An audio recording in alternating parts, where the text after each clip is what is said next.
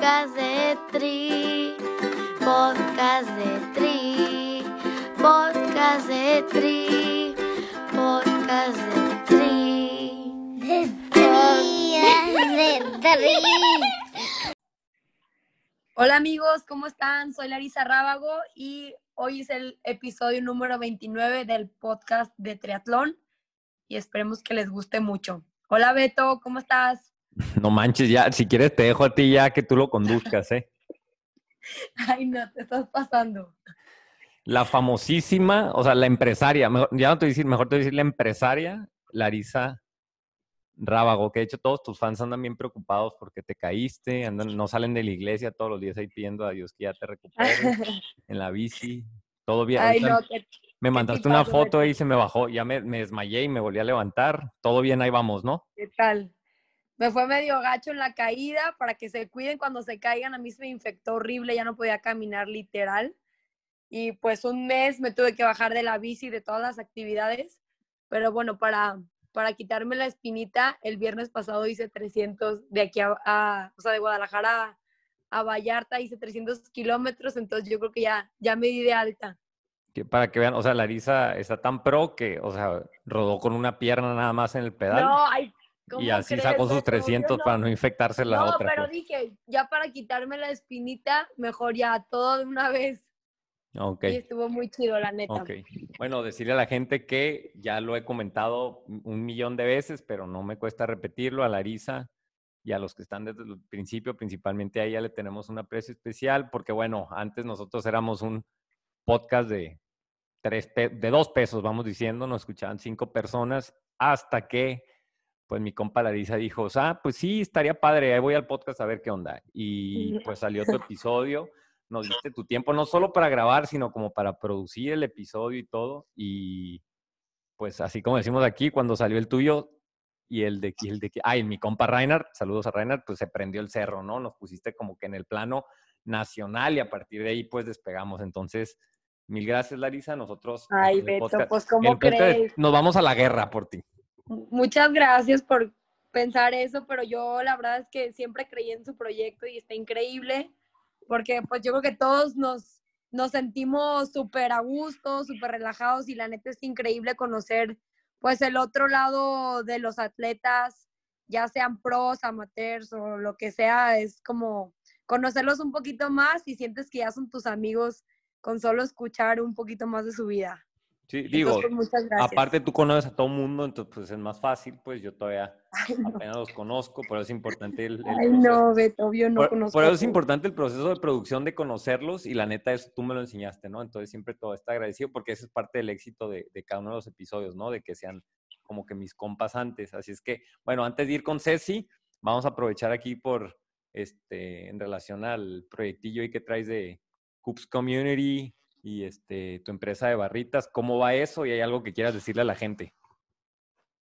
Pues la verdad es que vamos súper bien, estamos súper emocionados con este nuevo proyecto de Coops Community, que literal es un espacio para toda la gente que le gusta Coops y le gusta como compartir con nosotros, pues a la hora de que se comen sus barritas o que están usando su jersey.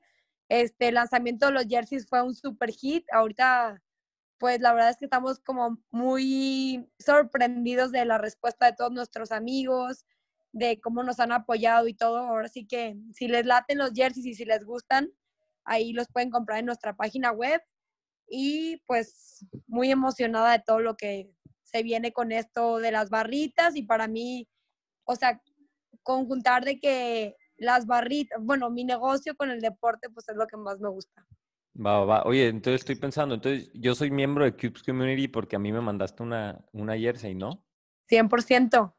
Ay, güey. Eres fundador de los fundadores de Cubes Community. Bien, bien, bien. Hay, hay niveles de, hay niveles de miembros en tu, en tu comunidad. Bien, me gusta, me gusta. Bueno, entonces, pues háblanos de, ahora sí, de mi compa, de mi compa Ceci, que de hecho ni te pregunté si la conoces, te la topas ahí en Guadalajara. ¿Le ganarías, Claro. le ganarías en un No, olímpico? ¿Cómo crees? Este, No, Ceci es un monstruo. ¿Qué vamos a hablar en el Pero, pues, episodio, claro, pues? La conozco desde hace muchísimos años, pues porque aquí también está en Guadalajara y pues nos topamos en muchos entrenamientos. Este, su hermano Diego está en Caníbal también y pues para mí es una súper ídola de toda la vida. Bueno, y háblanos del episodio, que tú ya lo... No, Ah, bueno, pues. adelante. Pues Ceci nos platica de cómo inició en el triatlón, de cómo es de que, bueno, al principio su entrenador lo obligó un poquito porque como que descubrió que en ella había mucho talento para el triatlón. Ceci empezó como nadadora y pues también nos, nos cuenta cómo empezó a destacar y cómo decidió arriesgar todo, todo por el sueño olímpico. Y pues nos habla también de Río 2016 y de lo que se viene para Tokio 2021 y del superpodio que tuvo la semana pasada en Cozumel. O sea, todo bien con Ceci. Fíjate, yo no la conocía, el, este, y no manches, yo así estaba colgado las lámparas en su entrevista, pues cómo, cómo calificó. De hecho, bueno, ahorita lo van a escuchar, que sale de la escuela y no le dice a sus papás y se mete a entrenar bien duro para tratar de, de lograrlo. Y la neta, pues bueno, todo bien con Ceci. Este, ya antes del episodio, Dari, nuestros patrocinadores. Y al final tienes que decir entonces Cups Natura. Claro. Sure Athletic, Aero MX, Close the Gap, Sparta 55 y Cups Natura.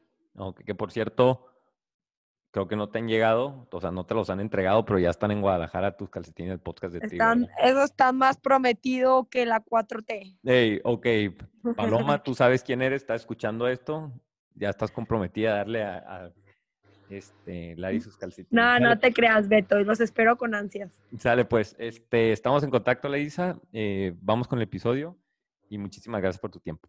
Gracias a ti, Beto. Saludos a todos, que lo disfruten. Podcast de Tri, podcast de Tri, podcast de Tri, podcast de Tri. De de tri. Ok, ya sé, sí. Es la primera vez, bueno, es de las primeras veces que estoy grabando con video, porque generalmente le quito el video. De hecho, ya me estoy nervioso porque me estás viendo, pero bueno, mínimo ya sé que ya te estás riendo, entonces digo, bueno, no, no está tan, o sea, el payaso mínimo está entreteniendo a los invitados. Este, pues todo bien. ¿Cómo andamos ahorita? Ya te vas de viaje, ¿no? Ahorita.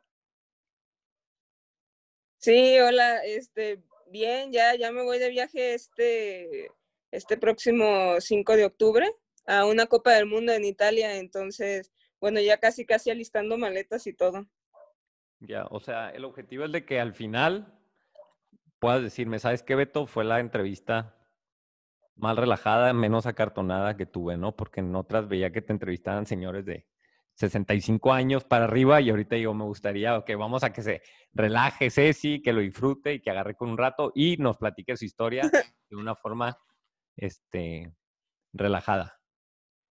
Mm, ya, ya has escuchado, lo, lo que les pregunto a todos, ya has escuchado entrevistas antes, ¿no? Y ya ven, imagínense mi sorpresa, que Ceci me diga, no, deja tu entrevista, o sea, soy, no voy a decir mega fan, pero bueno, eres fan porque cuando ya han escuchado varias, yo por ahí ya, ya los catalogo como, como fans del podcast. ¿Qué, qué te ha parecido el proyecto? ¿Qué te ha parecido el proyecto? Pues la verdad, muy padre, ¿no? Yo creo que es interesante saber, además de, de cómo entrenamos y de cómo este, nuestros resultados que tenemos, este, como ir un poquito más a fondo y, contar como esa historia de, un, de uno mismo, ¿no? Más allá del atleta, de la persona que, que está el día a día y, y lo que se vive el día a día, ¿no? Yo creo que eso es como un poquito más interesante y tal vez hasta divertido para la, para la gente que, que sepa más de nosotros, más allá del resultado o del atleta que ven en una competencia. Va, va, va. Bueno, entonces tú relajada, ¿eh? Siéntete con la libertad de decir cosas polémicas, puedes decir groserías, las borramos o las dejamos, no hay ningún problema, ¿eh? Ok, Este, vámonos con, o sea, todos se enoja, o sea, la pregunta de ley, y ya es costumbre que lo diga, la Ceci morrita, espero que los del centro no se agüiten por decir morrita, la Ceci niña, que no inició como triatleta, inició como, como nadadora, ¿no? Háblanos de cómo empiezas a nadar y armarla y cómo te invitan por primera vez a, o te meten o te obligan a hacer por primera vez un tri. Sí, eh, yo empecé a nadar porque me acuerdo que íbamos mucho de vacaciones a Puerto Vallarta.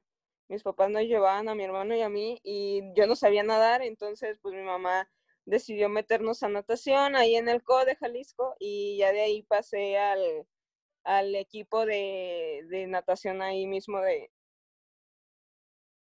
desde los ocho años hasta, no sé, hasta los 18 años estuve como nadadora. La verdad es que, pues a mí me encantaba nadar, me gustaba muchísimo nadar. Eran, pues, no me gustaban las madrugadas, eso a quien, a quien le gusta, ¿verdad? Eso no me gustaban ni las dobles sesiones, pero me gustaba ir a nadar, era, era una época que la verdad disfrutaba, no porque ahorita no la disfrute, pero era diferente. Y este, y el, eh, hubo un tiempo donde metían muchos nadadores a los zapatlones, entonces a mí me tocó como esa, esa rachita donde el, el nadador iba a los zapatlones y bueno, pues a mí Y me salía metieron... primero en el agua y se tronaba en la corrida, ¿no? Ándale, y eso decían que el nadador solo nadaba y no corría y bueno, infinidad de cosas que me tocó escuchar, pero este me tocó en el 2008, me acuerdo que hice mi primera olimpiada como triatlón, pero era de acuatlón. O sea, fue en Tamaulipas, me acuerdo, y ahí quedé quedé primero, gané el acuatlón y desde ahí mi entrenador Luis Miguel, que yo entré con Luis Miguel a los 11 años de edad, estuve, estoy desde los 11 años y ahorita, bueno, tengo 28, y es una vida. Para que la gente se vea haciendo una idea, para que se metiendo ese. toda. Perdón. O sea, Luis Miguel es para Ceci lo que Eugenio es para Crisanto. O sea, son los dos papás Sí. con sus hijos. O sea, yo creo, creo que tiene más autoridad Luis Miguel en la vida de Ceci que sus pro- propios papás desde los 11. Sí, creo que sí, ¿eh? O sea, ándale, es igualito como Crisanto con, con Chimal, es como yo con, con Luis Miguel. Eh, sí tenemos, pues, hem- eh, sí tenemos esa conexión de entrenador-atleta que, que, bueno, más allá, como tú dices, pues, tiene más, más injerencia que, que mis propios padres a veces. Y, ¿ah? Sí, sí, sí, adelante. Ahora, hablando y- de, esa, de esa injerencia, ¿cómo él te obliga? a- porque tú así me lo platicaste fuera de aquí, cómo él hasta cierto punto te obliga a meterte al triatlón y si destacabas nadando y cuál fue la, con qué te encontraste, pues cuando empiezas a pegarle al triatlón, ¿también destacas? ¿Te diste cuenta que eras más buena o menos buena o te gustó o cómo estuvo la onda ahí esa transición? Pues en natación la verdad es que nunca fui de, la, de las mejores. No fui mala. Nadador mexicano que siempre ahí está, pues en, en promedio medio, tal vez medio bajo, porque obviamente había ma- mejores que yo, mucho mejores. Y este pasaba ahí a una que otra final en la Olimpiada Nacional, nunca llegué a ganar nada. Mi mejor resultado era pechista aparte, o sea, completamente diferente a lo que hago ahorita. Era pechista y mi mejor resultado en una Olimpiada Nacional fue cuarto lugar en un 50 pecho. Entonces, nunca aspiré así a, a mucho. Yo tenía la idea de ir a Juegos Olímpicos de natación, pero porque me gustaba nadar y, y según yo iba a ser buenísima ahí, pero obviamente que no, ¿verdad? Estaba muy lejos de serlo. Y cuando llegó el 2008, que fue que Luis Miguel nos metió a varios de los que nadábamos con él a Acuatlón, pues ya calificar la Olimpiada, gano la Olimpiada, regreso. De hecho, esa Olimpiada me tuve que, nadaba mi mejor prueba, que era el 200 pecho, y fue en Monterrey, la Olimpiada Nacional, y tuvimos que irnos a Tamaulipas a hacer lo del triatlón. Me acompañó otro ayudante de Luis Miguel que se llamaba Humberto Irepan, que él fue el que me enseñó más o menos también y pues nos fuimos a Tamaulipas, gané, regresé, dejé, hice el berrinche de mi vida antes de irme a esa Olimpiada, porque yo quería nadar mi final del 200 pecho. Hice el berrinche, yo no quería, y pues ya me ves puesta en Tamaulipas para hacer el acuatlón ese 2008 y, y ¿Pero lo por gané. qué, ¿Y por qué no te mandaron al, a, porque había mejores nadadores o por qué te, te pusieron a eso y no propiamente a lo que a ti te... porque Luis Miguel este, tenía mucho la idea de que yo iba a destacar más en triatlón que en natación. Y a mí me dijo antes de irme, tú puedes ser finalista en el 200 pecho, pero en un acuatlón puedes ser medallista. ¿Qué prefieres, ser medallista o ser una finalista nada más? Entonces, pues yo le dije, no, yo prefiero ser finalista, a mí no me gustaba correr, odiaba correr. De hecho, nos mandaban a correr y la típica nadadora que corría 20 minutos y caminaba los otros 20 minutos, ¿no? O sea, no me gustaba nada correr. Y pues así, me obligó, me obligó y pues me fui, me fui a, a Tamaulipas, iba hasta llorando, me acuerdo, en el camión, de que no quería hacerlo. Dije, no, yo no quiero hacer esto, esto no es lo mío. ¿Y, yo cómo no te voy fue? llegar". ¿Y cómo te fue? Pues ahí gané la medalla de, de oro para Jalisco, me acuerdo, en el acuatlón. Y pues yo contentísima, ¿no? Jamás había ganado nada de Olimpiada Nacional. O sea, no, no. No había ganado, o sea, eras Beto, no había ganado nada en el mundo y de repente. Sí, pum. de repente, pum. Y la bueno, le voy a dar una oportunidad a. Luis Miguel. Probablemente sí sabe lo que está hablando, ¿o no? Sí, sí, sí. Entonces después dije, bueno, eh, pues creo que sí, por aquí viene. Y ya me hizo comprar una bici de regresando de la Olimpiada y pues mi papá y yo este, buscando una bici, me acuerdo que fue una de aluminio que según yo era súper buena bici y todo. Yo estaba, o sea, yo desconocía totalmente de sí, sí. bicicletas, yo no sabía. Pesaba más que el carro de tu papá, la bici esa, ¿no? De hecho, sí, pensaba más que el cancel, que fibra de cancel mi, mi primera bicicleta y no, no, no, o sea, no tenía ni idea de que había de carbón, ni zapatillas, ni nada, o sea, no, era completamente un ignorante en ese tema. Y pues entre mi papá y yo ahí empezamos a buscar, me compraron una bici.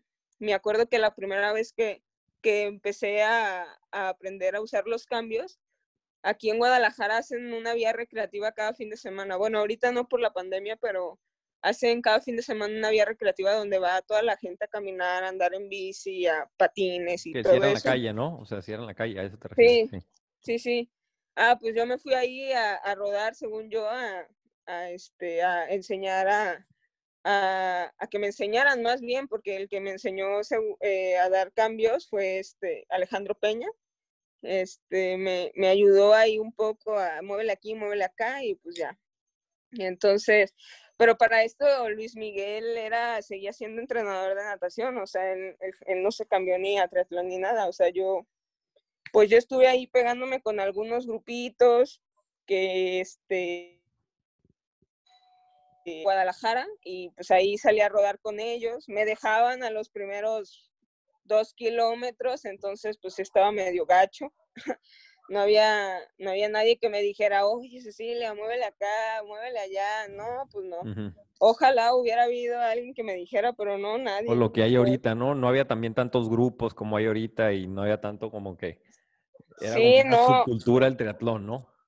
Sí, no, estaba, la verdad que sí estaba un poquito difícil en aquel entonces y me acuerdo una anécdota que nos fuimos a Chapala, me tocó salir, en ese entonces salí con el ASI a rodar un domingo, que lloraba, o sea, yo lloraba por rodar los domingos porque, te digo, todavía no me subía a la bici, ya me habían dejado, ya no sabía ni para dónde darle y, y yo, o sea, llevaba 20 kilómetros y iba muertísima, ya no podía más. De regreso hubo una anécdota que, que cuento mucho porque la verdad es que ahorita me da risa. Y mi papá agarró, traía una soga en el carro y la agarré yo para subir, o sea, para hacer la subida porque no podía.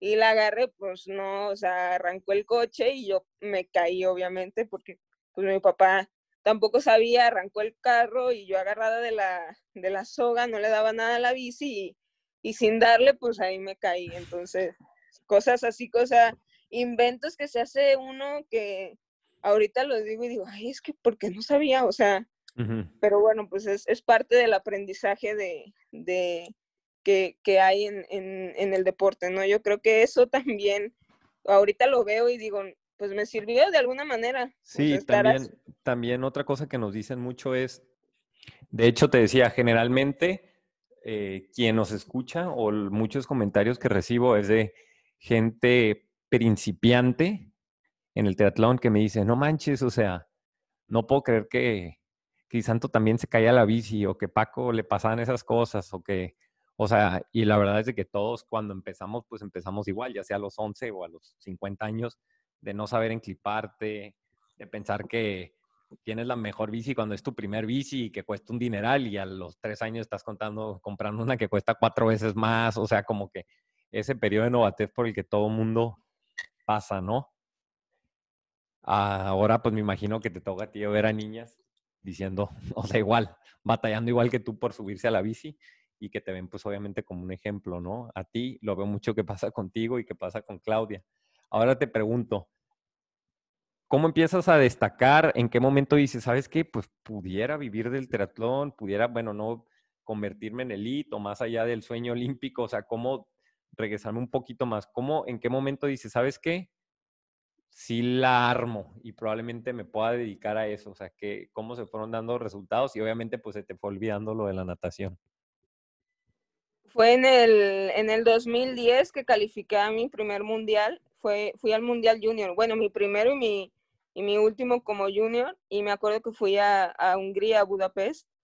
Yo me acuerdo que en esa vez vi toda la logística que, que llevaba la serie mundial y la gran final y todo eso. Me encantó. Ese ambiente de toda esa, pues toda esa gente, esos deportistas, la verdad es que estaba súper contenta de estar ahí. Eh, y no sé, dije, bueno, tal vez sí, por aquí es mi camino. Aún no está como muy segura, no, por, no porque no me gustara, sino por el hecho de que sí seré capaz de hacerlo. Tenía esa duda. Yo siempre había querido ir a Juegos Olímpicos, te digo, pero era en natación, pero ahorita ya en ese entonces cambió todo el, panorama y dije, ¿seré capaz de hacerlo? Yo me acuerdo que vi a este Paco Serrano, eh, en Beijing, es fugarse con, con los otros dos. Y me acuerdo que lo veía y lo veía y yo, no, wow, o sea, mi cara así súper extasiada de un mexicano y todo eso. Entonces fue como también esa, esa espinita, esa, esa, esa hormiguita que estaba ahí. ¿La de Paco no lo has escuchado, el episodio de Paco?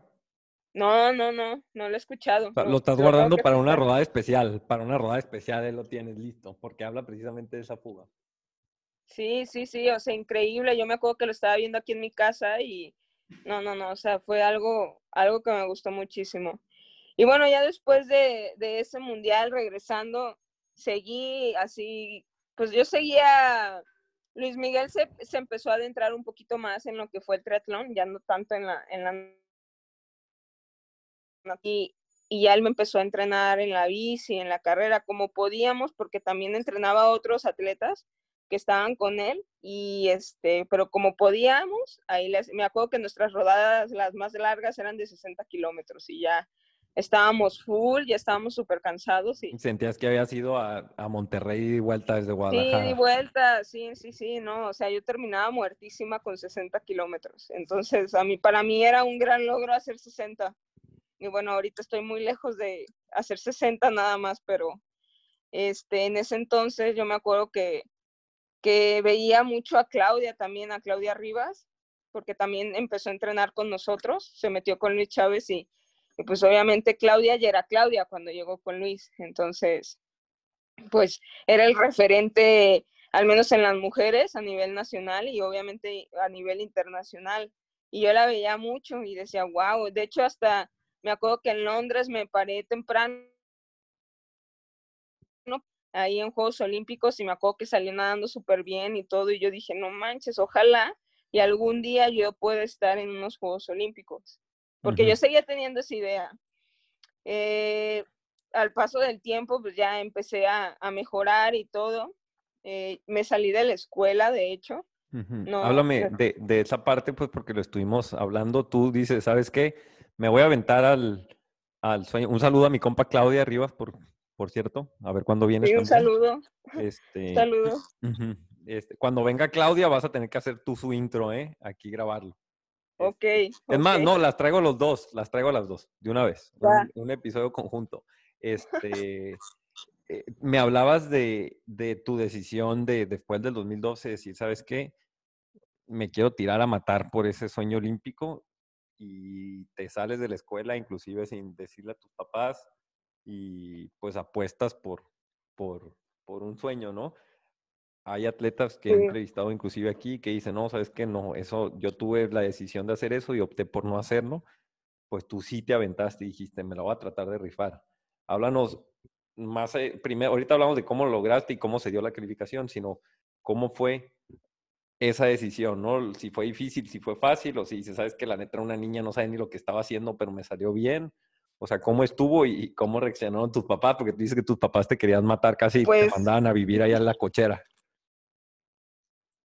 Sí, sí, sí, casi. No, la verdad es que fue una decisión propiamente mía, nadie, nadie, nadie, nadie más me, me dijo, no, sí, salten. No, o sea, yo, yo como dices, me la quise jugar y dije, bueno, pues va, me la juego, ya si pega, qué bueno, y si no, pues ni modo, ya, ya me salí de la escuela, ¿no? En ese momento tenías, perdón, ¿tenías posibilidades de calificar o era una locura? No, no, no, era el, puro brete mío de que yo quería ser olímpica y yo, la verdad es que, o sea, si, si tú ves este mucho más atrás y me ves hasta, o sea, me ves en fotos y todo eso, la verdad es que no tenía ni el físico, ni tampoco tenía como las herramientas para hacerlo, pero yo dije, bueno, va, creo que sí lo puedo hacer, o sea, en mí yo a fuerzas quería ir a Juegos Olímpicos, pasara lo que pasara, entonces yo dije, bueno, eh, en la escuela no, no me gustaba la escuela aparte. ¿A quién le gusta? Bueno, hay gente que le gusta, pero a mí no me gustaba. A mí tampoco, a mí tampoco, no te preocupes. Entonces yo dije, bueno, no, o sea, si voy a hacer algo, lo quiero hacer bien, pues lo tengo que hacer bien. Entonces dije, bueno, pues me salgo de la escuela, cosa que no deben de hacer, pero bueno, yo lo hice. Si ya está en la escuela, pues termínenla ya. Este, yo no le avisé a mis papás, de hecho mi mamá se enteró porque le hablaron de la escuela, le hablaron de, ya estaba en la universidad, estaba estudiando nutrición en el UVM, le hablaron y le dijeron que yo ya llevaba un mes sin ir. Pero es que me dejaba mi papá porque en ese entonces yo ni coche tenía, me dejaba mi papá y la, la escuela me quedaba muy cerca de ahorita donde yo entreno, que es, que es el, centro acuático ahí en el parque metropolitano, entonces yo me pasaba, o sea, mi papá me dejaba en la mañana a las, antes de las 7 y yo me pasaba. Con uniforme acá y te cambiaba. Sí, sí, o sea, porque aparte cargaba... Chola, chola, chola, bien, bien, me gusta. me gusta. aparte cargaba mi mochila con, con, mis cosas de entrenamiento, o sea, con en unos libros ahí, unos libros ahí. Llevaba unos poquitos libros y, y echaba tenis, echaba todo lo que debía de tener para pasarme a entrenar qué malandra, sí, sí, eso yo no sabía. Qué malandra. Ok, bueno, y luego, y luego. Sí, sí, ¿Cómo se enteraron? sí, pues le hablaron. No, pero ¿cómo? ¿Cómo si, si ella va, de la llevan? No, señora, pues no se ha presentado. Y ya, pues un día que regreso, mi mamá me dice, oye, me hablaron de la universidad y yo así de chin. Ya, ya me tronó, ya me tronó. Ya me cacharon. Y sí, pues mi mamá súper triste porque es hora que, que, no lo supera y hola mamá, es hora que no lo supere y ella quiere que, que siga estudiando, pero bueno, pues tal vez sí lo haga, no sé en qué momento de mi vida, pero tal vez lo haga, pero en ese entonces me acuerdo que le dije, no, mamá, pero es que yo quiero la, el triatlón y así, o sea, se lo planteé. Mi papá todavía accedió un poquito, no le gustó la manera en que lo hice, pero accedió un poquito mi mamá fue como un poquito más así de, no, es que tienes que estudiar, es que tienes que estudiar, pero pues bueno, yo, yo decidí jugármela con el, con el sueño olímpico que yo tenía y dije, pues tiene que ser así. Y así me la aventé. Dije, ojalá pegue porque ya me metí en una broncota si no salía. Sí, me va a tronar. Sí, también decirle a la gente, no si quieras opinar en relación a eso, o sea, que tampoco quisieras mandar el mensaje de, de todas las las niñas o niños que te escuchen decirle, sabes que no estudies y aviéntate al tratón, porque así como Ceci, pues le salió y ahorita nos va a platicar cómo, pues hay un buen de gente que, que también pues no le sale y pues se queda sin triatlón y sin escuela, ¿no? Entonces es un tema muy delicado. Yo, pues que he hablado con, con el toro, que he hablado con el Igio y pues que podemos decir que pues es el top de, entrenadores, ellos son muy defensores de, estudiar porque es un complemento al, al alto rendimiento, ¿no? Claro. Rendimiento mental y de, de, que formara a personas, no atletas, pues, pero por otro lado, pues, este, también se entiende y pues me imagino que si tú querías dedicarte a eso, pues es entrenar muchas horas diarias, es regresar, digo, igual y ahorita sería un poquito más fáciles con las cuestiones en línea, sería un poquito más más sencillo y ojalá regreses. Si no, este, pues bueno, simplemente ver la otra cara de la moneda, ¿no? Porque al rato ya imagino en la, la prensa amarillista, Ceci Pérez diciendo a los niños, sálganse del Sí, sí, no, no, no. No, o sea, yo, por ejemplo, como bien dices, a mí, digo, conmigo sí pegó, pero obviamente a mí me pusieron un, un último meses para que levantes. Si no haces eso, pues obviamente tienes que regresar a estudiar. Y eso yo lo entendí perfectamente porque pues también hay que ser realistas, ¿no? Y, y saber que, que yo estoy consciente de tener una carrera que abre muchísimas puertas en todo el mundo. Soy consciente de, de eso y, y, apoyo eso. Este, y también sabía que si por este lado del triatlón no me iba como yo esperaba y no salía el resultado que yo esperaba, yo me tenía que meter a, a estudiar sí o sí. O sea, y esa no era una opción. Y hasta ahorita, pues me ha salido todo como yo esperaba. A lo mejor puedo hacerlo mejor y lo voy a intentar, pero sí, este, sí me queda muy claro que el estudiar y tener un estudio y tener una carrera es algo, es algo bueno y te abre muchas puertas. Eso no quiere decir que, por ejemplo, si yo me salí, como tú dices, que se salgan todos los niños y que ya no estudien sí, que y se que salgan se porque Ceci ¿no? dice, sí, sí, sí. Sí, no, no, no. Háblanos no. ahora, Ceci, de la parte en donde, pues digo, decides salirte y cómo se empiezan a dar los resultados y empiezas a decir como que de ser una, un sueño muy lejano a poco a poquito decir, ay, güey, o sea, probablemente sí me meta, o sea, probablemente sí califique al momento Sí, en donde dijiste, no manches, ya estoy dentro. O sea, llévanos por, por ese proceso, esos años. Sí, mira, eh, cuando empezó ya la clasificación, estábamos, era el año, eh, estábamos en el 2014 y ya estaba como, ya tenía algunos resultados, ya estaba eh, este, subiendo, pero luego me pasó un accidente. Creo que ese, eh, y lo cuento mucho porque la verdad es que ese accidente me, me cambió totalmente la vida y me cambió totalmente la manera de pensar y, y, y hasta de entrenar y de todo. Valoré muchísimas cosas.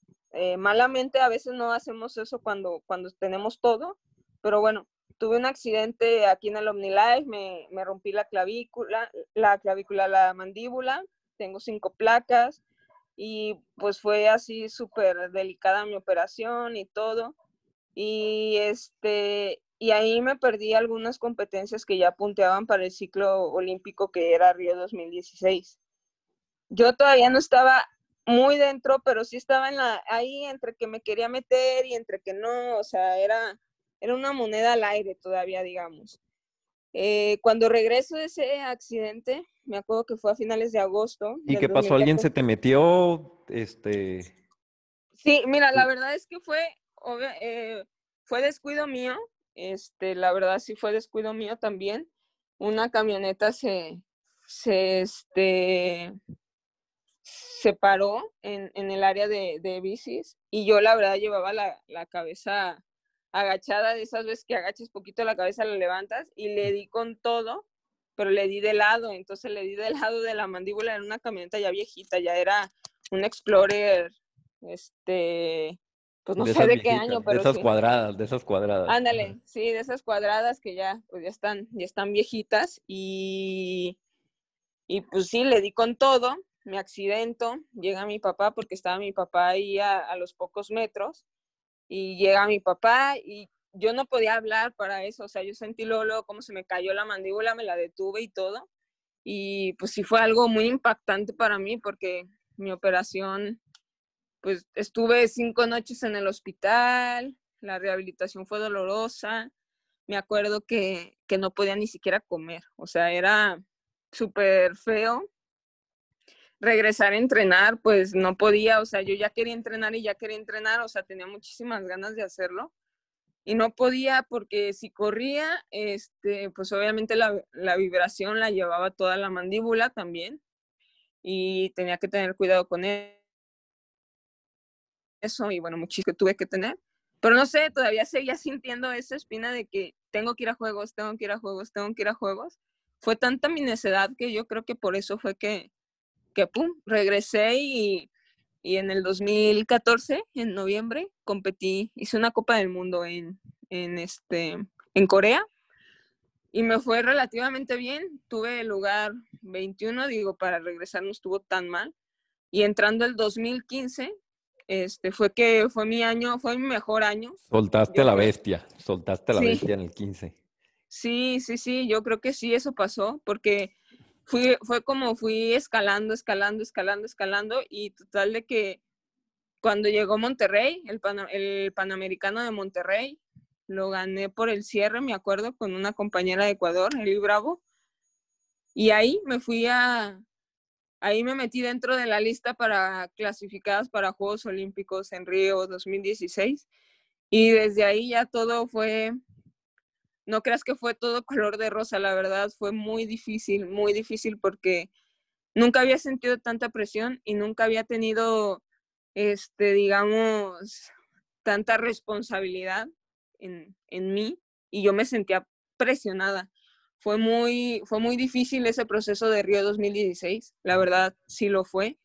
Fue muy difícil, fue muy frustrante porque había ocasiones en las que las competencias no salían y no salían y no salían y los puntos se iban y esto y que el otro y que el otro y que el otro. Entonces era un jugar de cartas de que tengo que tengo que hacer esta competencia para sacar tantos puntos, tengo que quedar en este lugar para sacar estos puntos, o sea, era una de jugar, Luis Miguel y yo estábamos, este, bueno, más bien Luis Miguel estaba haciendo ahí circo, maroma y teatro para poder, este, colocar. Un pizarrón así gigante como Einstein ahí viendo todas las posibilidades. Te lo juro, así era, o sea, era totalmente así. Me acuerdo perfectamente que, o sea, no, no, no, fue muy, muy tenso ese año y más el 2016, o sea, ya cuando entró el 2016 no podía, o sea, no podía con el estrés y ya solo faltaban dos competencias y yo estaba, no recuerdo muy bien en qué lugar estaba, si era en el 58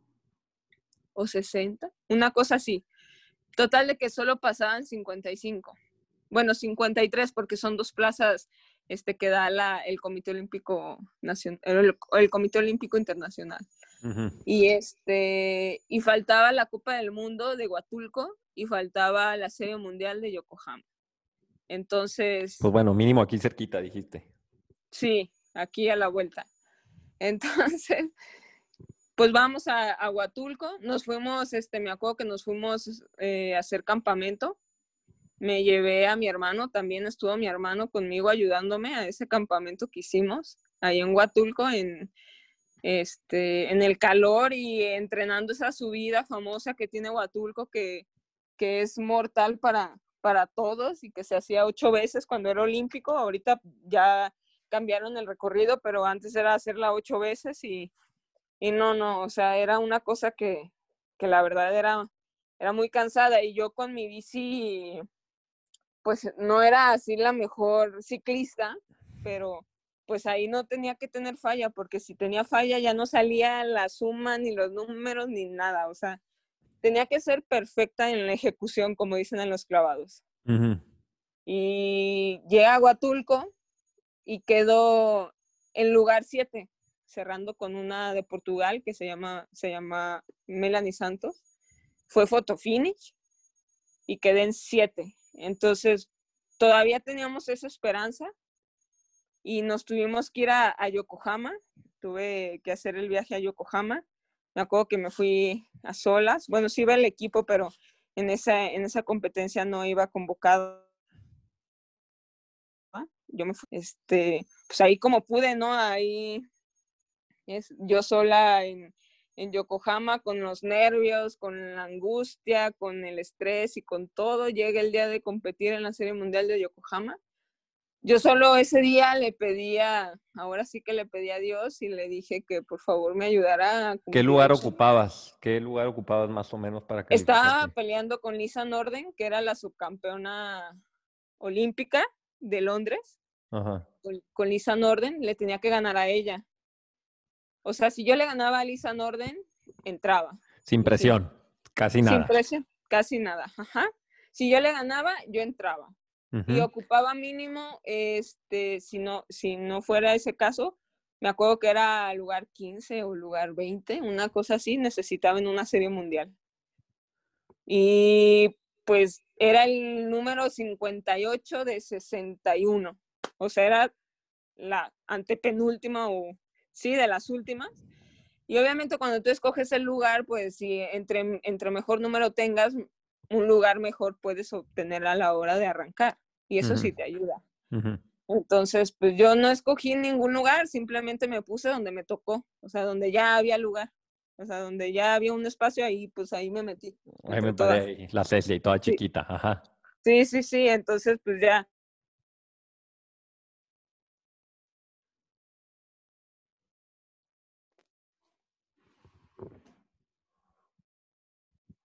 pues dije, bueno, pues antes de que todo, de que todo pase, este, pues ya nomás la bendición así de, de por favor, Diosito, ayúdame y pues va para adelante.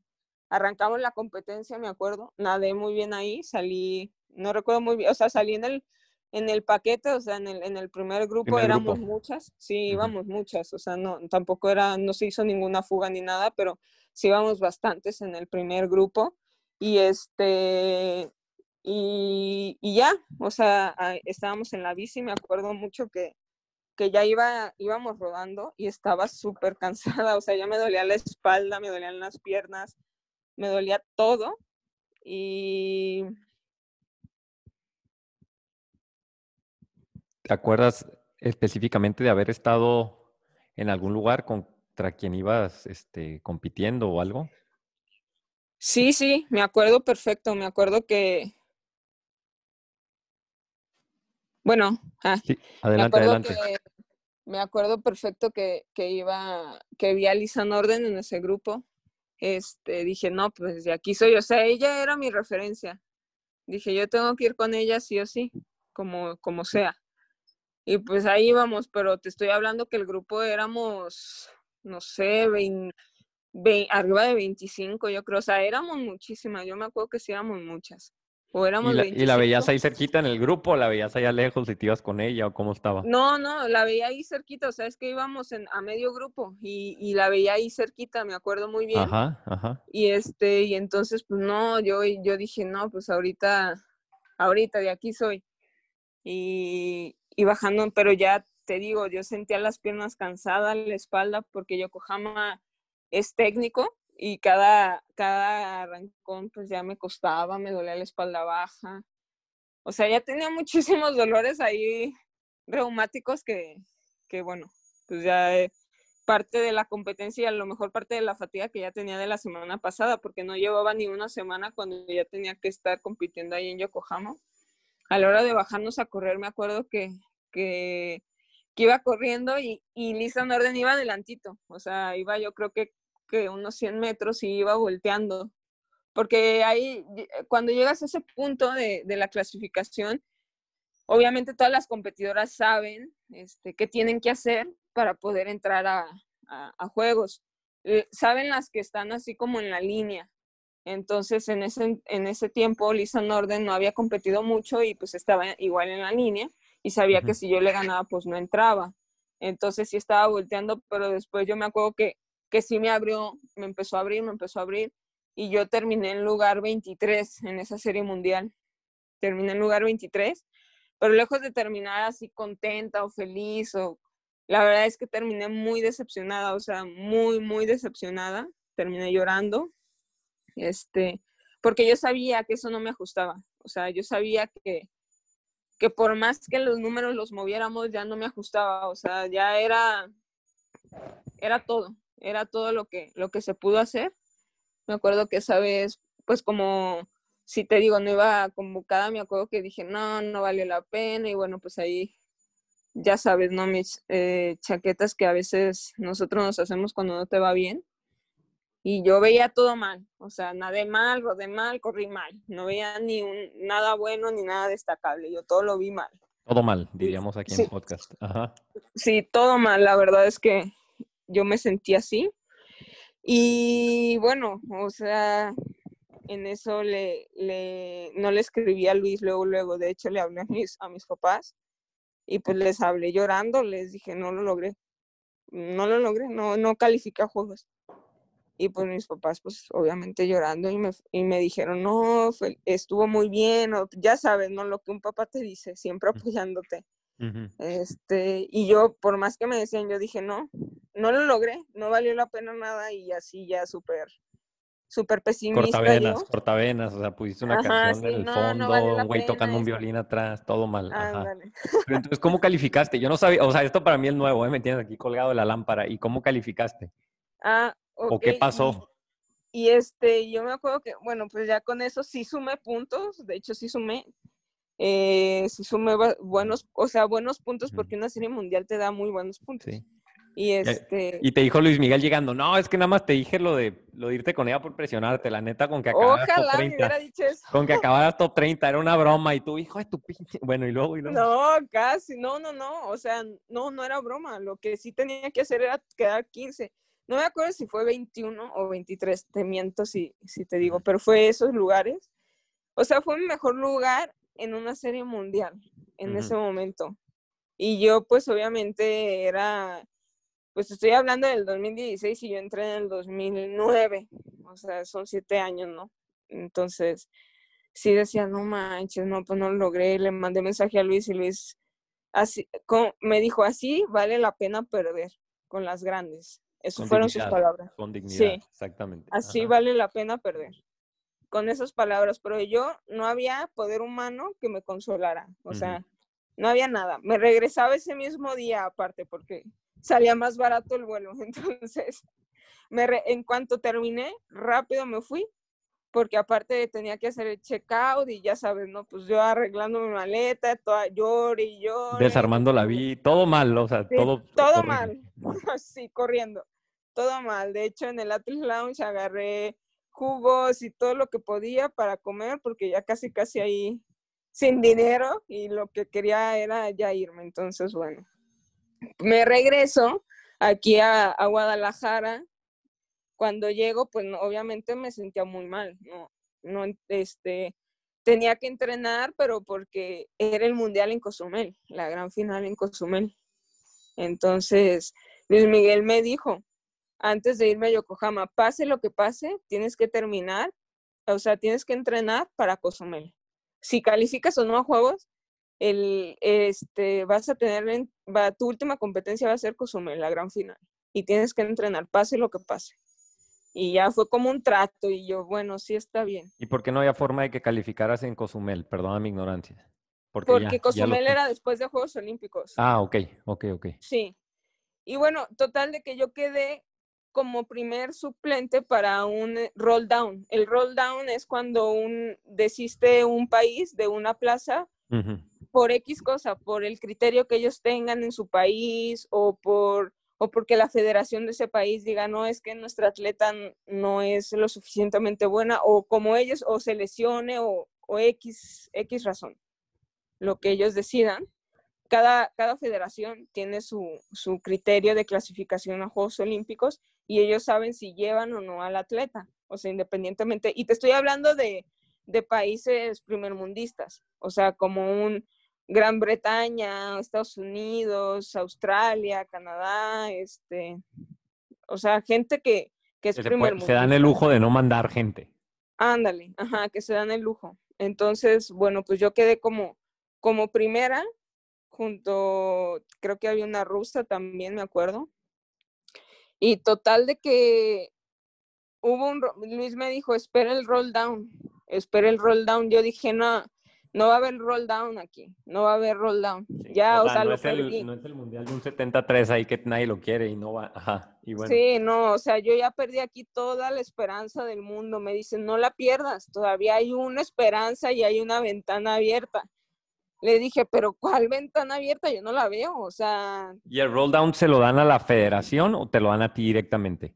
no, se lo dan al país, o sea, a Ah, México. al país. Ajá, entonces, bueno, hubo el roll down, pero eso te estoy hablando después de casi un mes. Hubo el roll down porque yo competí el 15, el 15 de mayo en Yokohama y me dijeron un 6 de junio que estaba clasificada a Juegos Olímpicos. ¿Y tú dónde Me estabas? Háblanos de esa llamada. Tú estabas acá en unas tortas ahogadas en Guadalajara y ya te Ah, a estaba enferma, estaba enferma en mi casa. Eso pasó ese día, o sea, yo me enfermé porque regresando de todo eso, eh, pues no sé, como que me dio para abajo, medio entrenaba, así, o sea, no, no tenía muchas ganas, obviamente estaba muy, además de pesimista, muy decepcionada de mí. Entonces dije, no lo logré, o sea, ya, esto no es para mí. Y me acuerdo que me enfermé y ese 6 de junio me habla Eligio, Eligio Cervantes, y me dice, Ceci, ¿cómo estás? Pero cuando me habló, o sea, hasta me tembló así la mano y tenía taquicardias y todo, o sea, pues estaba nerviosa, dije, ¿qué me va a decir?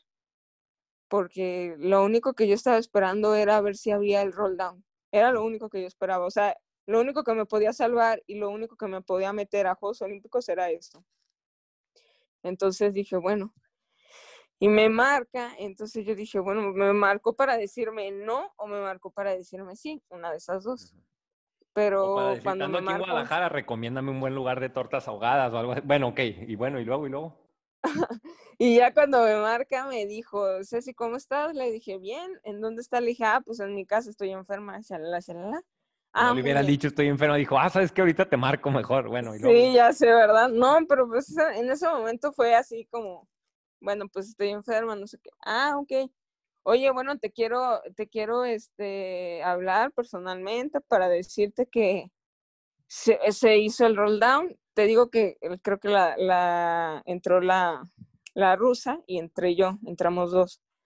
Me dijo, y bueno, pues este, solo para decirte que estás en Río 2016, bienvenida al sueño olímpico y ya eres parte de la delegación mexicana que ir a Juegos Olímpicos. No, cuando me dijo eso, lloré. O sea, lo primero que hice fue llorar, llorar, llorar, porque dije, no manches, lo logré. Como sea, lo logré. Y este, y le dije, no es cierto, sí es así. Yo, pues yo estaba incrédula, dije, no manches, sí, sí pasó, sí pasó, sí lo hice. Y ya estaba súper contenta, empecé a llorar, mi mamá ya estaba, cuando colgué mi mamá me abrazó, lloramos y le hablé a Luis, le dije, Luis, me acaba de hablar, él dijo, ¿qué te dijo? Pero así, rapidísimo, aparte era su cumpleaños ese día, me acuerdo. Le dije, pues que sí entré a Juegos Olímpicos, sí estoy dentro. Pues empezó a llorar también. Y dijo, nadie, y me acuerdo muy bien que él me dijo, nadie entra a Juegos Olímpicos de suerte. Nadie se gana ese lugar este, por suerte. Por algo estás ahí y hay que trabajar y y pues sí, empezamos. No, pues haz de cuenta que al día siguiente yo me alivié. Sí, ya, ya, ya, ya, corriendo. estaba como nueva. Sí, estaba como nueva, regresé a entrenar y Obviamente Río era difícil porque era una subida muy, muy, este, muy pronunciada, o sea, no me acuerdo cuánto, cuánto grado tenías y, llegábamos a los 19, al 19%, pero sí estaba muy pesada, pero a mí lo que más me costaba trabajo era la bajada, entonces, porque yo soy muy mala bajando, me, me cuesta, me cuesta, y el manejo de la bici sí también, pero bueno, pues entrenamos, nos, este, hicimos un campamento, toda la, delegación, bueno, todos los de triatlón ahí en, España, en Lugo, un mes antes. Sí, ya, ya Irving Crisanto, ya todos hablaron de ese campamento, a mí me han dado ganas de ir ahí nada más a entrevistar gente. Y sí, hoy está muy, hoy está muy bonito. Eh, Háblanos de la preparación, Ceci, obviamente de Lugo, ahí continúa con eso, y del, del objetivo que tú tenías. Tú dijiste, ya estoy dentro, pero obviamente ya estando dentro dices, pues bueno, ¿a qué aspiro? A qué quiero ir y este, pues háblanos de eso, ¿no? De la preparación y de hasta el día antes de la competencia, pues lo que sentías y cómo estuvo toda esa experiencia. Sí, o sea, yo cuando, bueno, ya cuando empecé a entrenar para Juegos Olímpicos, Luis Miguel y yo dijimos que a pesar de que literal era la última en calificar, este, yo no quería ir a participar nada más, o sea, yo quería competir y no solo quería ir a ver qué sale o a ver qué pasa o a ver si me, si me, este, a ver si no me la pean o algo así, ¿no? Yo no quería hacer eso, o sea, yo quería competir. Y pues empezamos a trabajar con lo que teníamos, porque la verdad, pues estoy hablando del 6 de junio y yo competí un 23 de agosto. O sea, digo, a pesar de que se escucha mucho, la verdad es que se pasa rapidísimo. No, pues no, no es nada, sí, para preparar un evento tan importante. Ajá. Pero ya traías una basecita ahí de cuando trataste Sí, claro, o sea, ya traía una base. Obviamente esa base no estaba dirigida a Juegos Olímpicos, sino estaba dirigida a calificar a, Juegos Olímpicos, sí.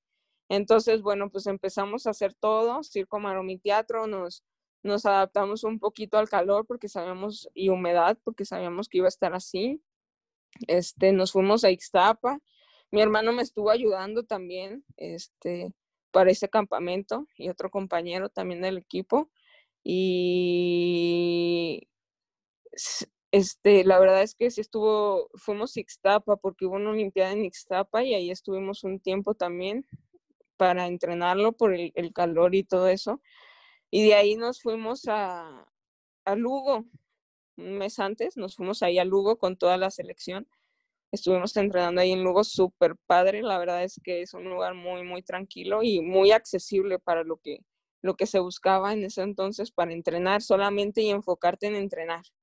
No había otra cosa, o sea, no había que, que te distrajeras con algo más, sino solo era entrenar. Comer, dormir, entrenar, era lo que hacíamos todo ese mes. Me acuerdo que la verdad fue una experiencia muy padre sí estaba muy nerviosa, llegaba a momentos en los que decía, ay, no manches, ¿qué voy a hacer? ¿Y qué voy a hacer? ¿Y qué voy a hacer? Pero, pero bueno, o sea, sí hubo momentos... Yo, yo, sí tengo una pregunta, ¿Cómo es, ¿cómo es el ambiente ahí en la delegación? O sea, yo me imagino si es como si yo y mis amigos cuando vamos cinco a hacer una carrera y traemos un desmadre y estamos como que todos agarrando cura, ah, mucha seriedad y cada quien lleva lo suyo, este, o sea, hay bromas de que, no sé, Irving le pone laxante a Crisanto en el plato, la comida de ese lado, o, no, no, no. seriedad, cada quien a lo suyo y estamos en algo serio, o son como no, sí, y cuando sí, sí, adelante, adelante.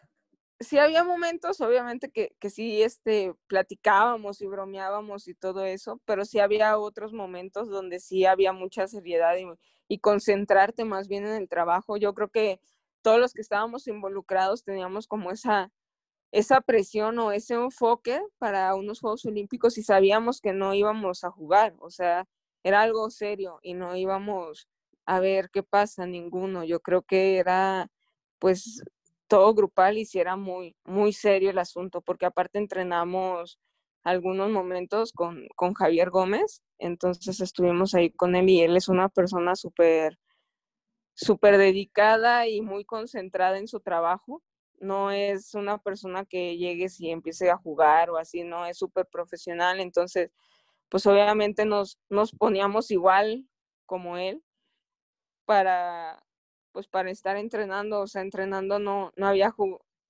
no había jugarretas, claro que cuando salíamos en bici larga, pues sí platicas, ¿no? Y, y tal, tranquilo, pero cuando había trabajos específicos o cuando teníamos que hacer algo algo fuerte o, un trabajo realmente duro, ya ahí se ponían las cosas serias, o sea, no, no ibas a jugar. Sí, sí sabíamos que, que íbamos a, a, enfocarnos bien. Ya después cuando descansabas o en los momentos como por ejemplo la cena o, o tal vez la comida, ahí sí, sí platicábamos y sí bromeábamos, y sí era algo más, más relajado, pero en cuanto a entrenamiento y descansos, no, la verdad es que sí, sí se era muy profesional. Ese ambiente que, que yo viví, la verdad sí fue muy, era muy serio, muy profesional.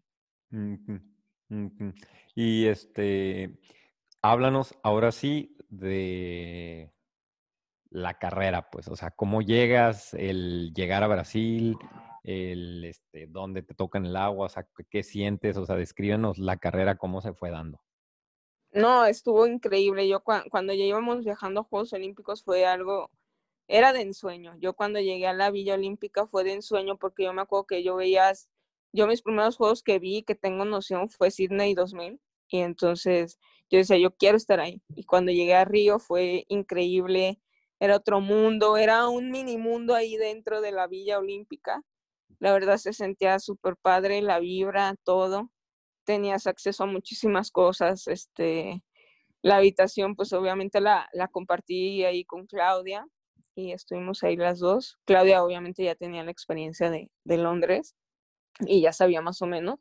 Yo era como niña con juguete nuevo y, este, y me sentía súper bien. El día que hay, hay una cosa que hacen en, en la junta previa antes de, de, de, arrancar en Juegos Olímpicos y escoges tu, tu línea de salida. O sea, ahí ellos no te la dan por por este por por ranking, ranking. sino no, o sea, lo hacen por, por línea, por este, por lugar que clasificaste a Juegos Olímpicos. Y primero pasan a las 10 primeras y esas 10 primeras escogen su lugar en, en la línea de salida, pero esos 10 lugares no los ves, o sea, los tapan. Y hay un proyector y tapan esos 10 lugares. O sea, tú no sabes si dónde, dónde se pone cada quien, pero los lugares tú ya los, los ves tapados, no sabes, no sabes quién se puso dónde. Entonces, pues a mí me tocó escoger hasta el final y fue algo tan difícil porque yo, pues no tenía, o sea, no tenía como esa oportunidad de decir, ah, yo escojo en este lugar porque... Con mi compa. Claudia. Ajá. Pues no, o sea, no, no, no podía. Entonces yo dije, ay, ojalá me toque algo bien. Y ahí me acuerdo que Luis, si, si ves que, que hay muchas de este lado, te pones de este lado y bueno, pues ahí otra vez, ¿no? Hacer otro circo, maroma y teatro ahí en el pizarrón como Einstein, ahí sacando los números y este lugar es el que debes de ocupar, pero a ver si te lo dejan. Y me acuerdo que, que sí pude escoger como ya de los lugares que quedaban, pude escoger el mejorcito que, que me tocó. Y me tocó, de hecho, pues me tocó bien, bastante bien, creo yo. Pero sí fue una junta previa muy, muy este, difícil. Creo que ha sido la, la más difícil porque los nervios de dónde me va a tocar, y luego pues es la junta previa para Juegos Olímpicos. No, no, era todo, todo un performance ahí. La verdad sí, el, el evento me impactó muchísimo. Sí fue algo, algo que me sorprendió muchísimo. El ¿Y día la de la ca- carrera. ¿Y la ¿eh? carrera? El día de la carrera, para esto mi mamá fue, sí la pudimos, sí pudo ir. Me apoyaron para ese entonces un, un patrocinador que tenía que era Carbo y me apoyó para llevar a mi mamá. Y entonces mi mamá pues ahí estaba el día de la carrera. Me acuerdo que fui con ella, la abracé y empezó a llorar ella y yo también y le dije, no quiero arrancar. O sea, estoy súper, no quiero arrancar, tengo miedo, tengo miedo. Ya te- mejor está- no. Mejor no. Sí. ¿Sabes qué eligió? Ya no. Sí, ya no, ya esta felicidad ya no está tan feliz, o sea, ya me siento mal. Y entonces me acuerdo que me fui y me senté en- entre así dos carpitas y Luis me estaba buscando y me encontró y yo estaba llorando y me dijo, ¿qué tienes? Y le dije, es que tengo miedo, no quiero arrancar, no quiero arrancar.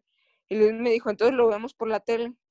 ¿Quieres verlo por la tele? Sentarte y verlo por la tele. Y yo, no, esto es lo que has soñado. Y así, pues me empezó a echar acá sus palabras.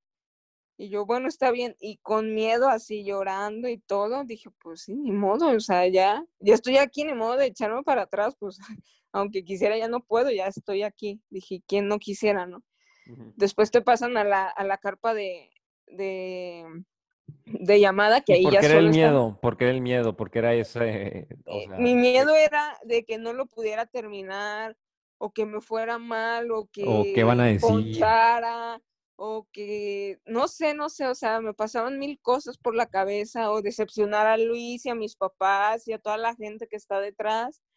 O sea, era tanto mi miedo que, que ya no, no podía, o sea. ¿Y cómo fue la carrera? La carrera. me en sí. llenó. Sí, o sea, y, y cuando te pasan a cámara de llamadas, pues ya te pasan a la, al- a la zona de arranque, ya cuando pues arrancamos me sentía muy bien nadando, de hecho me acuerdo que salí 12 del agua, 11 o 12, y Claudia salió 9, o sea, la vi ahí adelante y dije, no manches, salimos bien y ya voy, Vámonos, ¿no? me subo, me subo al tren. Sí, sí, dijiste, me sí, subo al o sea, yo súper motivada en ese momento, salgo, agarro mi bici y dije, ahorita, y ahí vamos, y empieza la subida y no, no, no, o Una sea, granada, diría el Irving. no, me aventaron una granada y todo lo que te puedes imaginar, pues no alcancé a, o sea, no me alcancé a agarrar del primer grupo y Claudia sí se agarró. Entonces, cuando empezamos a bajar, pues ya me quedé en un segundo grupo y ahí íbamos. Cuando ya iba corriendo, este, bueno, para empezar la bici sí la sufrí, la verdad, sí la sufrí, eran ocho vueltas con esa subida y esa bajada.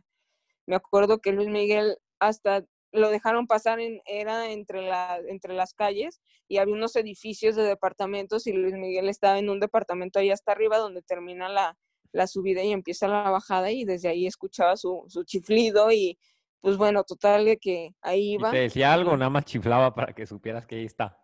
Sí, es que, ah, no, no, no, me decía que no, no subiera yo adelante, porque aparte en el segundo grupo así yo bien chicha, ¿no? Ya subiendo yo adelante, y, y pues eso hubiera hecho, pero en el primer grupo, no en el segundo, en el segundo pues ya, ya para Ya qué, ya que. Sí, o sea, ya, pero este, ahí, ahí tuve detalles, o sea, también en la bici, que obviamente siento yo que cuando llega ese momento a veces te, te panicas tanto que ya no sabes ni, ni qué, digo, a mí eso me pasó y, y en vez de hacer un cambio para poder llegar a esa subida, dejé la bici así, entonces empecé a subir toda enchurrada en la primera vuelta y pues me empezaron a alargar, a alargar y ya no pude, no pude conectar, o sea, era Es imposible. que si cada con- detallito mínimo puede ser la Sí, o sea, diferencia entre un- 15 lugares, ¿no? O sea, no meter un cambio, pum, pierdes el grupo, 15 lugares. Sí.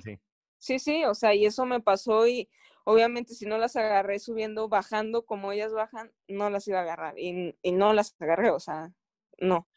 Entonces, a la hora de bajarme a correr, pues ya básicamente iba corriendo con todo el corazón porque realmente me sentía pues muy cansada, muy fatigada.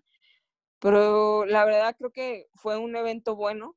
Sinceramente lo disfruté y lo, y lo recuerdo con mucho cariño. Me acuerdo que faltando 200 metros mi mamá estaba con su bandera y estaba llorando y me dijo que estaba orgullosa de mí, faltando, o sea, y entrando a la carpa, a la, al tapete azul. Y pues ya cuando terminé dije, no, manches, lo logré, o sea, lo logré. Para mí fue un logro llegar a esa meta y cruzarla. Fue algo muy, muy bonito y lo recuerdo, te digo, con mucho cariño, porque detrás de todo eso, a lo mejor la gente no ve, pero ve a los atletas, te digo, que están ahí en juegos, pero no ve todo lo que pasaron para llegar ahí. y ahí la importancia de podcast de triatlón donde la gente puede, donde puedes venir y explayarte cosas que te aseguro nadie sabía, ¿no? Claro, ajá. O sea, porque la gente te ve ahí parado y dice, ah, qué chingón es, está en Juegos Olímpicos. Sí, pero pues ese atleta pasó, no sé, o sea, todo, todo un proceso todo un proceso para poder estar parado ahí. la gente los ve ahí, los ve en Instagram y dice, ay, qué mamón, o qué esto y qué el otro, y no se da cuenta de... Y sabes qué también este, pasa que dice, no, pues van y participan. No, o sea, sí, pero... Perdón, se cortó, ¿eh? dicen que se cortó, perdón.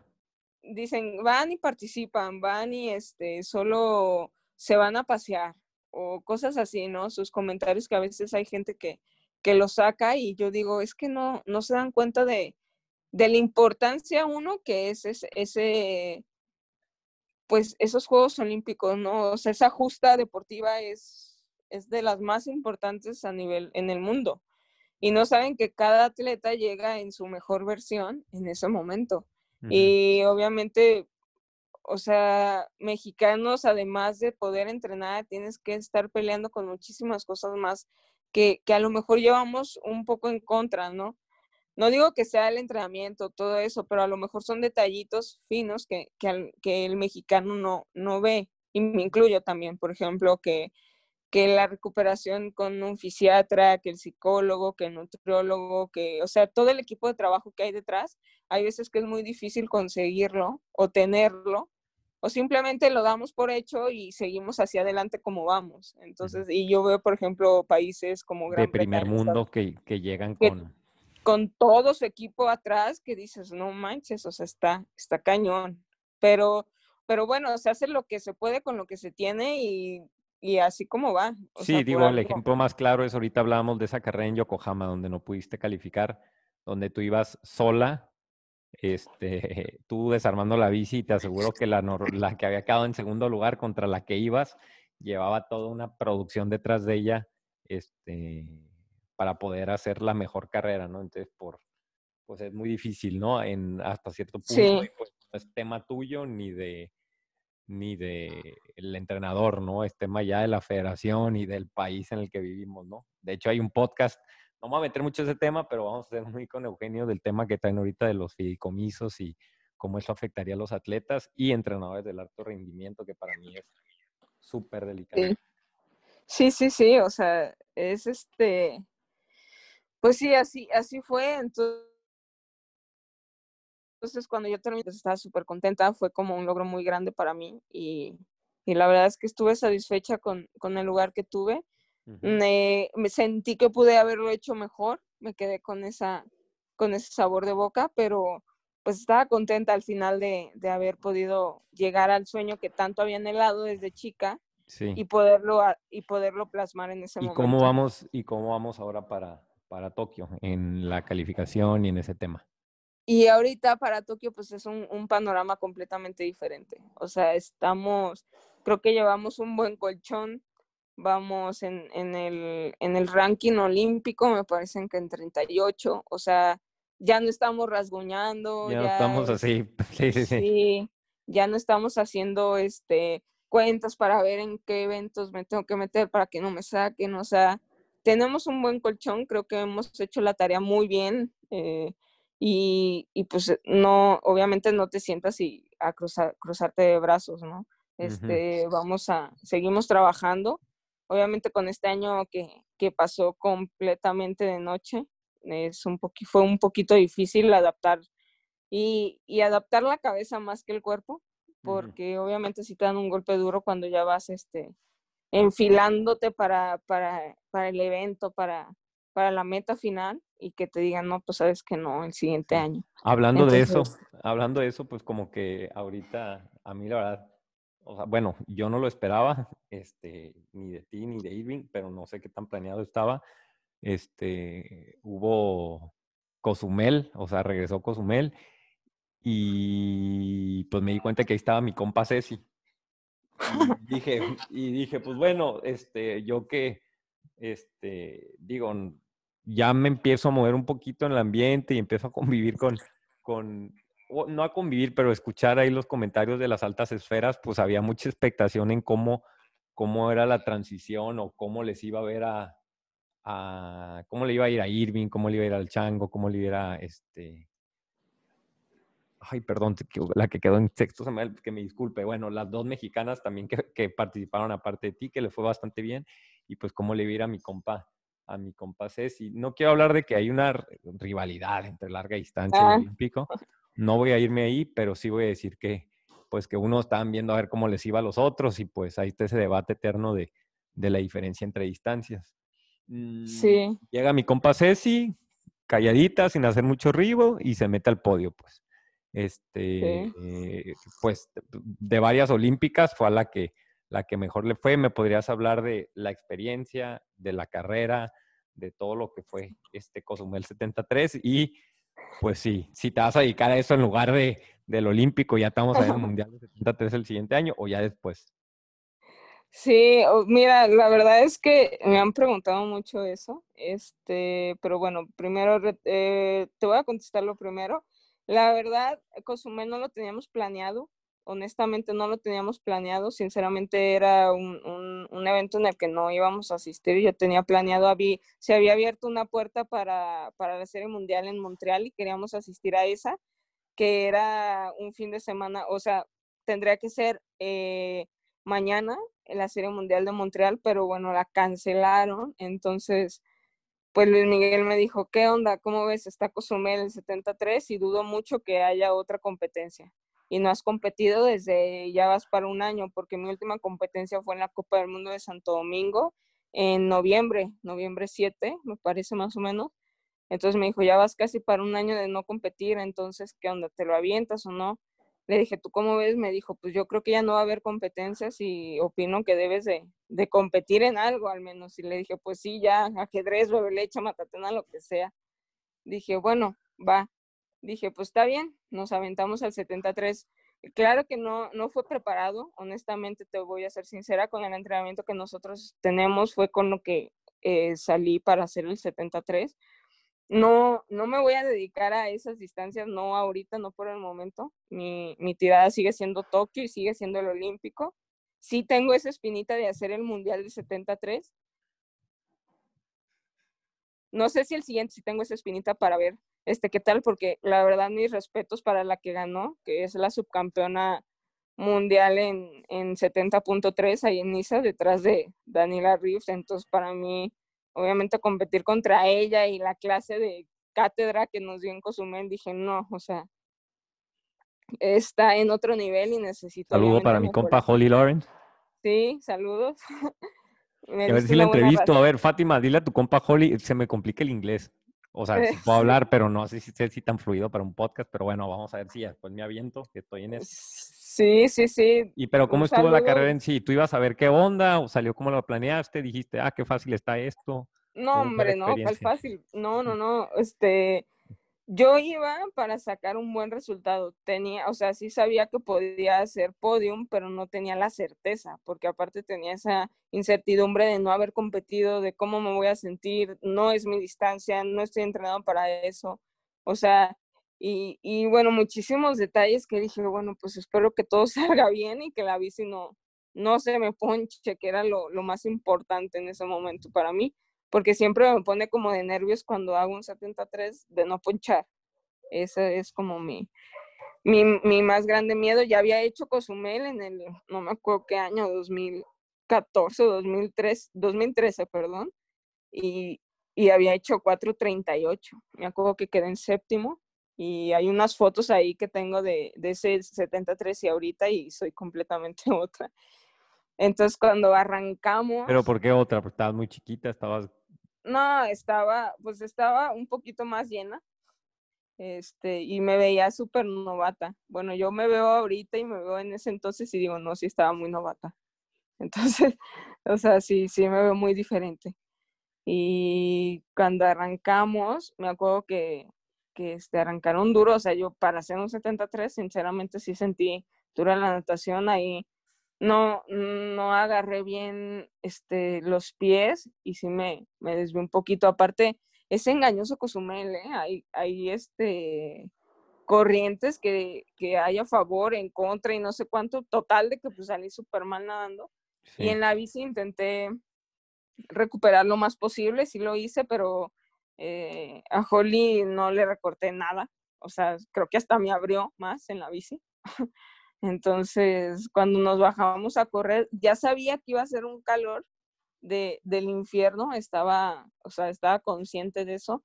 Y lo más importante que busqué en ese evento era hidratarme bien en, en la bici para que en la carrera no pasar sed y no pasar este, todo esos golpes de calor que a veces dan. Y a mí me cuesta mucho eh, competir en temperaturas altas. Este, pero bueno, esta vez creo que lo hice bien. A la hora de bajarnos a correr, pues este, me bajé y me sentí bastante bien, pero bueno, ¿quién no se siente bien los primeros 200 metros, no? Yo, yo. y, y, me sentía bien, fíjate, la, la, toda la ida me sentí muy bien. El regreso ya lo empecé a sufrir y luego me pasó Viayoli, la argentina, e intenté pegarme a su ritmo, pero la verdad es que no, o sea, llevaba un ritmo muchísimo más fuerte que el mío y dije, si me voy a ese ritmo, me voy a desfasar y, y la verdad no, o sea, no, no es, no es el ritmo que yo, yo, yo puedo agarrar. Entonces la segunda vuelta fue la que toda la ida me costó muchísimo, el calor empezó, bueno, yo no empecé a sentir más, había aire y no, o sea, la verdad yo dije, no, ya mejor me paro, ya va, ya no quiero esto. Pero dije, no, bueno, ya voy a terminar. Voy a entrar ya, o sea, hay una bolsa ahí, pues digo, algo es algo. Sí, no, da, deja tú la bolsa, dije, no, pues ya lo voy a terminar, ya, este, ya estoy aquí, ya faltan seis kilómetros, ya hice todo el trabajo, ya, pues dale, dale, dale. Y ya empecé a vaciar mi cabeza porque luego te empiezas a llenar de ideas, de ideas, de pensamientos que, ay, hijo, no, o sea, es, es muy difícil controlar en, es, en esos momentos la, la, cabeza de uno mismo. Y bueno, pues al terminar la competencia dije, ah, lo logré. O sea, lo terminé, me sentía bien, cansada obviamente, pero fue como un, un, este, un golpe de energía que me dieron y dije, ay, al fin competí. O sea, al fin sentí esta sensación, al fin lo tengo, me fue bien, este, cosas me acuerdo, que mejorar. Me acuerdo, Ajá. Sí, o sea, cosas que mejorar y, uh -huh. pero bueno, o sea, muy contenta de, de ese, de ese ah. 73. Sale. Oye, antes de terminar, o sea, quisiera saber, y casi no, no, es una pregunta que no hacemos mucho, pero la vamos a meter un poquito más. O sea, ¿cómo es, fuera el entrenamiento, cómo es la vida de Ceci? Pues estás hablando de que tienes casi un año sin, competir y pues obviamente le dedicas bastante horas a, la, a, estar compitiendo, a estar entrenando y si no recuperándote, pero ¿qué, ¿qué es lo que haces fuera de, o sea, para pasar el tiempo, o sea, en qué, en qué, a qué, a qué dedicas tu, tu etapa de esparcimiento, vamos diciendo? Y número dos, pues tus amigos en el circuito, o sea, quiénes con quien tienes una mejor relación, con qué atleta más o menos te llevas, o generalmente eres tú y ya, este, que no puedes decir de esos puntos. Sí, mira, yo me llevo muy bien con, con Adriana, Adriana Carreño, que, que compitió de hecho en el 70.3. Me llevo muy bien con ella. Este, para, obviamente para, después del entrenamiento sí intento así salir, despejar mi cabeza un poquito. Obviamente no, no salir de fiesta y en la noche y, y así, ¿no? De farra, pues no, no, no hago eso porque no puedo. Este, sí, obviamente sí me gusta, pero no puedo y la verdad no es algo que diga, ay, sí, ya, ya ocupo, yo ocupo. Hay veces que sí, pero como toda persona normal, pero no, o sea, creo que mi estilo de vida ya estoy como acostumbrada a eso. sé que hay momentos para cada cosa y sé que hay oportunidades para cada cosa y ahorita pues, ahora sí que como dicen, primero lo primero y este, y sí, eh, realmente no hago muchas cosas porque en sí, pues momentos libres tengo muy pocos, pero los que puedo es de descansar, de salir a despejarme, no sé, cine, comer algo o algo así. Y ya, o sea, tranquilo y seguir otra vez al entrenamiento. Mi cabeza la verdad es que sí la tengo muy enfocada en estos momentos a, por, por ejemplo, ahorita la Copa del Mundo que, que viene, que es Italia. Y pues vamos a ver cómo nos va, que ahora sí es este, como quien dice, a lo que nos estamos preparando es, va a ser en distancia sprint y, y pues va a ser la siguiente semana. Entonces, pues ya nos Dios bendito. ¿A qué aspiras ahí? Podio. Vamos por podio. No, no, ojalá. Bueno, pues yo espero hacer un, un top 10 al menos, porque es, o sea, como nadie ha competido, sí está muy fuerte el Star List. Es como una, casi una serie mundial. Entonces van todas. La verdad es que sí van fuertes, sí van muy fuertes, pero también creo que, que tenemos con qué para poder estar ahí. Obviamente vamos a dar lo mejor para, para estar en las mejores posiciones. No es como una Copa del Mundo normal, digamos, en un año normal o común, porque generalmente hay gente que no baja las Copas del Mundo, que siempre está en series mundiales, ahorita ya está en la Copa del Mundo porque no hay competencias. Para hacer, ahorita, así como he visto, así a las canicas van y se inscriben con tal de hacer algo ya. Sí, sí, sí, pues es que ya todo, o sea, cualquier atleta de alto rendimiento es lo que lo que buscan, ¿no? Competir ya después de tantos meses parados y que no has podido hacer nada, pues necesitas competir, agarrar ese ritmo al menos y, y sentir como yo siento como esa sensación de, de nervio, de adrenalina, de, de, gusto, no sé, a mí eso, eso me, me hacía falta. Oye, Ceci, pues bueno, ya estamos llegando al final. Antes de la última pregunta, ¿hay algo que tú te gustaría agregar, algo que te faltó decir? Según yo cumplimos con todos los puntos menos uno, pero me dijiste que no ibas a hablar de ese, entonces lo voy a dejar ahí en el cajón, pero ¿hay algo que te gustaría agregar? No, no, pues nada, la verdad es que pues muchas gracias por, por tomarme en cuenta y nada, decirle a, toda la gente y a todos los triatletas que, que, que, nos escuchan y que están aquí que, que no dejen de soñar, que sueñen en grande, como digo siempre, que sueñen en grande y que cada meta que se que cumplan sigan subiendo la de escalón y, y, que crean en ustedes mismos y que nada es imposible y todo se puede, así como las películas. ¿A quién nominas? ¿A quién nominas para que venga, para que vaya a entrevistar? Ah, pues entrevista a Claudia Rivas si quieres, a ella. A mi compa Claudia. Ok, bueno, sí, si entrevisto sí, a Claudia, sí. tienes que venir tú al intro. Eso es lo único va. que estoy diciendo. Y si quedas ahorita va. top, no decir top 10, top 5, tienes que venir otra vez de vuelta a decirnos cómo te fue allá en Italia. Top 5, ándale. no, no, top 10, top 10. Ah, Pero top también 10. está bien, top 5 está bien. Ah, no, pues yo estaba poniendo más difícil. Pues yo por mí fuera top 30 y te tengo aquí de vuelta, pero dices top 5, top 10 está bien. Este, pues este, ahí estamos, este, Ceci, muchísimas gracias por tu tiempo. No va a ser la última vez que te vamos a tener aquí, espero seguir en contacto.